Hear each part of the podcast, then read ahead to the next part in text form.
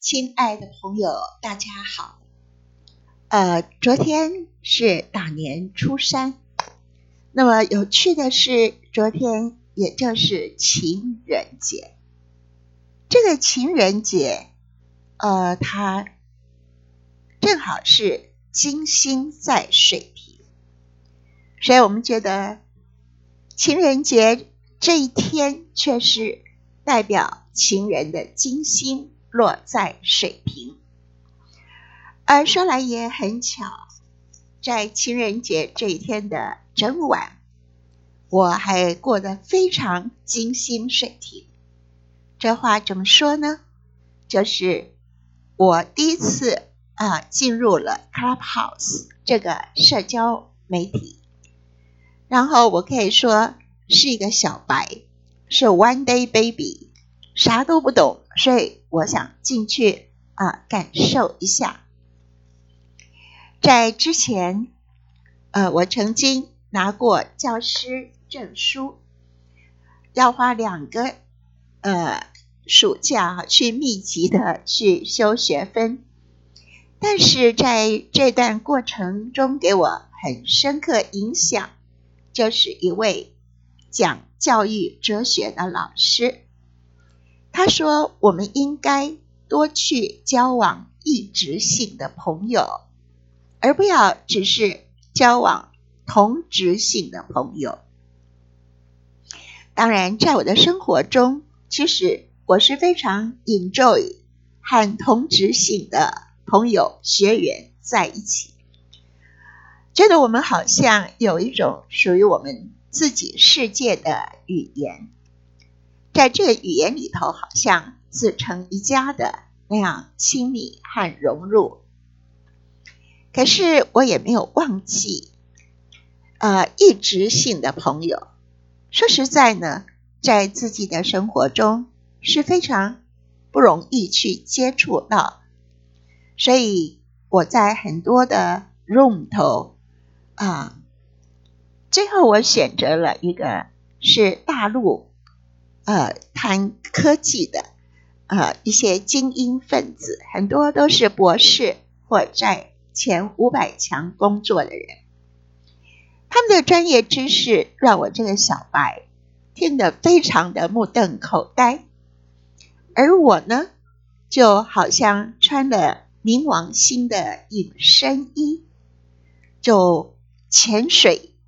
做一个沉默的听众。在深深的夜里，有时候其实进入半睡着的状况，就人生就好像一个背景音乐一样。我觉得这是一个非常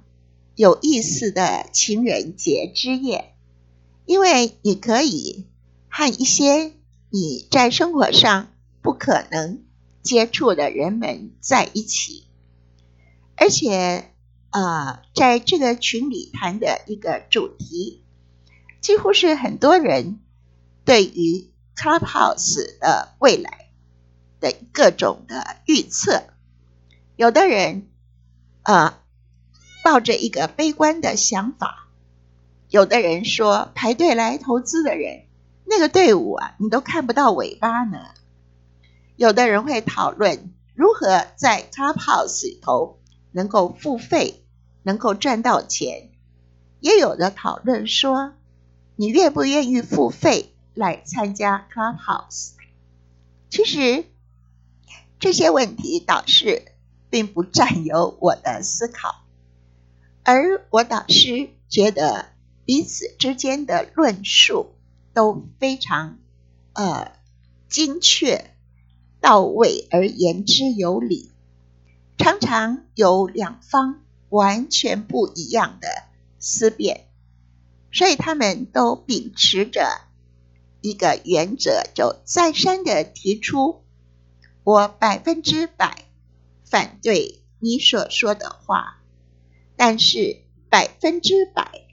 我支持你说这话的权利。可是这话到底是谁说的？倒是没有一个人提出来。但对我来说，伏尔泰是我非常敬仰的大师。呃，他说出这么开明的意见非常不容易，所以由于这个核心思维的一再被提出，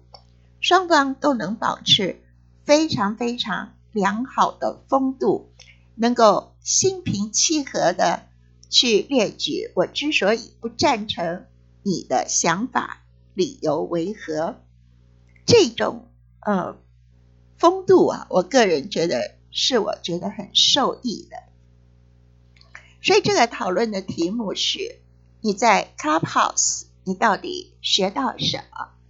以我这种 One Day Baby 的啊这种资历来讲，我觉得互相之间能够这么有风度又这么理性的去陈述，我感觉到，嗯，这种对我来说也是一种非常好的。潜移默化，但是我就忍不住会去延伸的是有关呃这个核心思想，呃这个是伏尔泰是一个我非常敬佩的人，可是讲出这么水平民主的话，那么你想这个人他会是什么星座的？当时我就觉得非常好奇。所以我就想去找出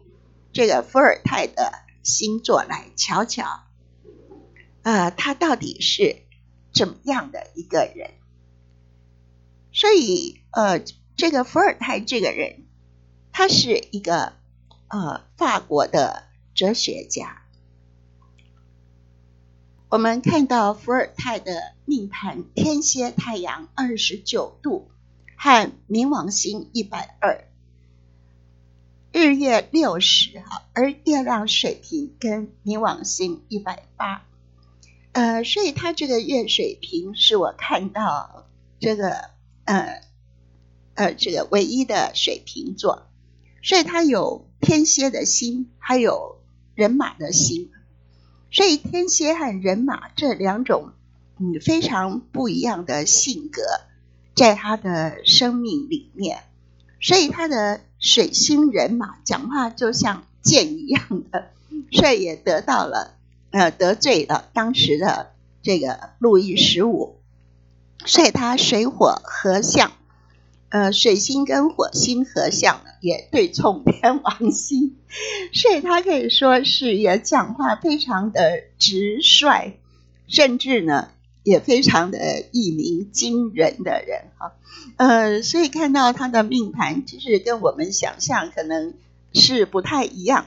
呃，当然哈，他有这个双子上升，所以呢，你可以想象双子上升通常都是能说善道，而冥王星又在第三宫，第三宫呢是他的巨蟹宫，所以冥王星又和月亮一百八。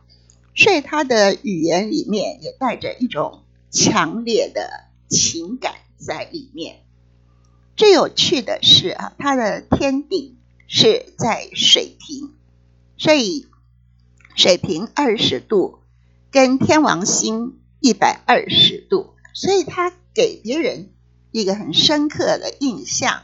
是一个非常非常天王星的印象。